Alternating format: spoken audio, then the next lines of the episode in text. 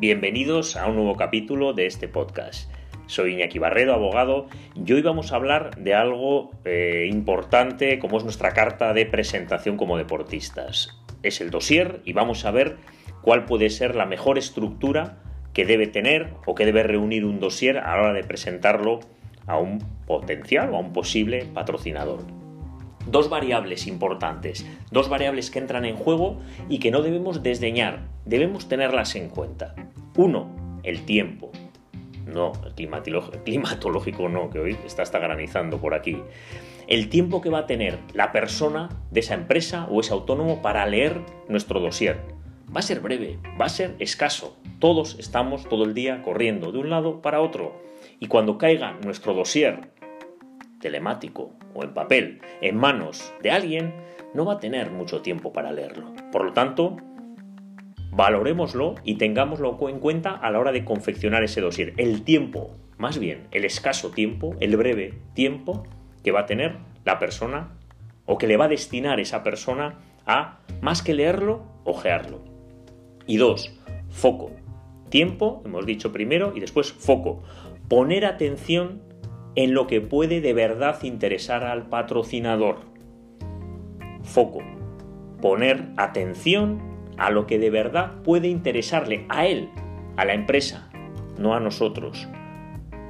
No hagamos el dossier como un autobombo, sino pensando siempre en los intereses, en lo que de verdad le va a interesar a ese patrocinador tiempo y foco. A la hora de confeccionar nuestro dossier, tengamos en cuenta siempre estas dos variables. Va a tener o le va a destinar poco tiempo a leerlo, más bien a ojearlo, y va a buscar qué intereses o cómo le puede beneficiar, qué interés puede tener él en participar en nuestro proyecto deportivo.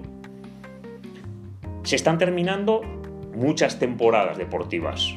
No el fútbol, por ejemplo, que funciona de verano a verano, pero sí muchas otras. Por lo tanto, es un buen momento para ir meditando, trabajando el dossier, nuestra carta de presentación.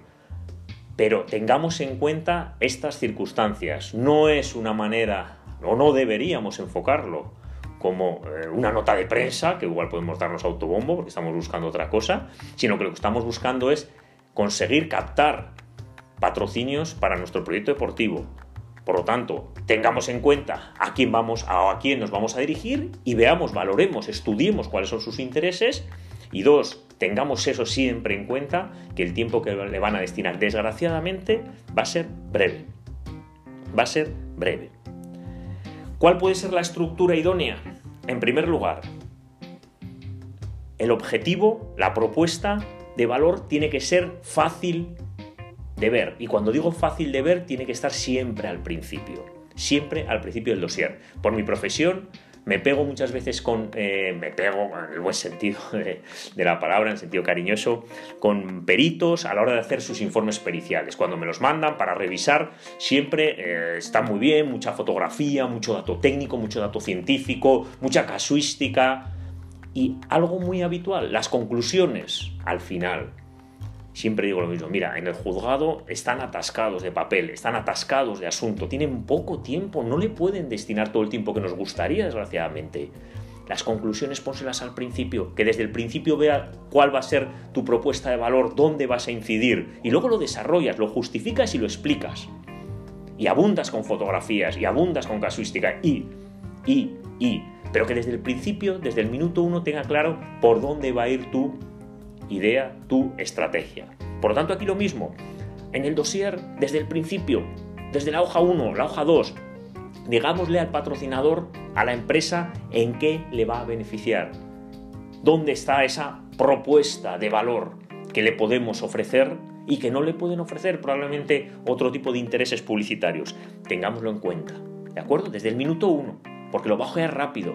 Y lo que hay ya estudios donde cualquier libro, cualquier eh, lectura, no se suele pasar de la quinta hoja, ¿de acuerdo? Y lo que se hace no es leer, es ojear, leer de forma diagonal, se suele decir. Entonces, si lo coge y cae en sus manos, las dos, tres primeras hojas podría prestar cierta, cierta atención. En la hoja 15 no la va ni a leer, va a pasar hojas, va a ver fotos y bueno, pues ya está. Pongámoselo fácil, insisto.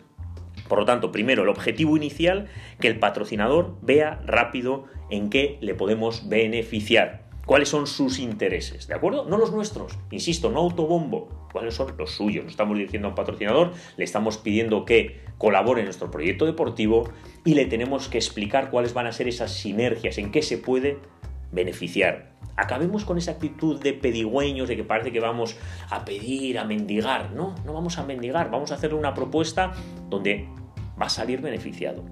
Y en segundo lugar, tendríamos el palmarés y las fotos. ¿Qué orden? Primero fotos que siempre son muy visuales, sobre todo en los deportes de acción, fotos bonitas, palmares al final. Bueno, es una cuestión de, de estilo, de gusto. Yo, como soy más partidario del contenido, de la marca personal, pondría primero el palmarés. Creo que le puede dotar más valor a la hora de que un patrocinador no solo le, le, indiques cuáles son las propuestas de valor, sino también como marca personal, al final, dentro de tu marca personal está tus resultados como deportista, tu palmarés como deportista. Por lo tanto, creo que puede ser más importante que las fotografías. Y digo esto porque son muchos los dosieres que veo a lo largo del año y es muy habitual el tema de inundarlo de fotografías desde el minuto uno. Y para mí, y dicho desde mi humilde opinión y experiencia, creo que casi las fotografías podría ser hasta lo último. Lo veo al revés y probablemente esté equivocado. Lo veo al revés. Habitualmente mucha fotografía, porque wow, mira qué fotografía, mira qué bonito, mira qué salto, mira qué expresión, mira, mira, mira aquí está este final, esta foto finish.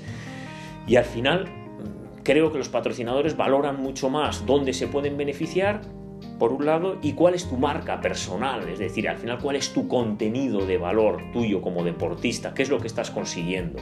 Creo que es más relevante que al final las fotografías, que no deja de ser un momento concreto, puntual, de una prueba deportiva, de tu reto deportivo, pero que es eso, ese punto no nos hace ver eh, el, bosque completo, ¿no? Y yo creo que a un patrocinador también hay que, hay, que, hay que enseñarle todo, ¿no? Hay que un poco desnudarse de alguna manera y que tenga en cuenta todo eso. Por lo tanto, creo que tiene o aporta mayor contenido, aporta mayor marca personal. Primero tu palmarés y luego las fotos. Ese es el orden que yo propongo. Tres apartados en el dossier. Por un lado, desde el minuto uno, desde la página 1, la propuesta de valor, en qué se va a beneficiar el patrocinador si decide colaborar en nuestro proyecto deportivo. Dos, contenido, marca personal, tu palmarés, que se vea. Y tres, por último, fotografías. Tampoco inundarlo de fotografías, pero también pues, le da cierto color.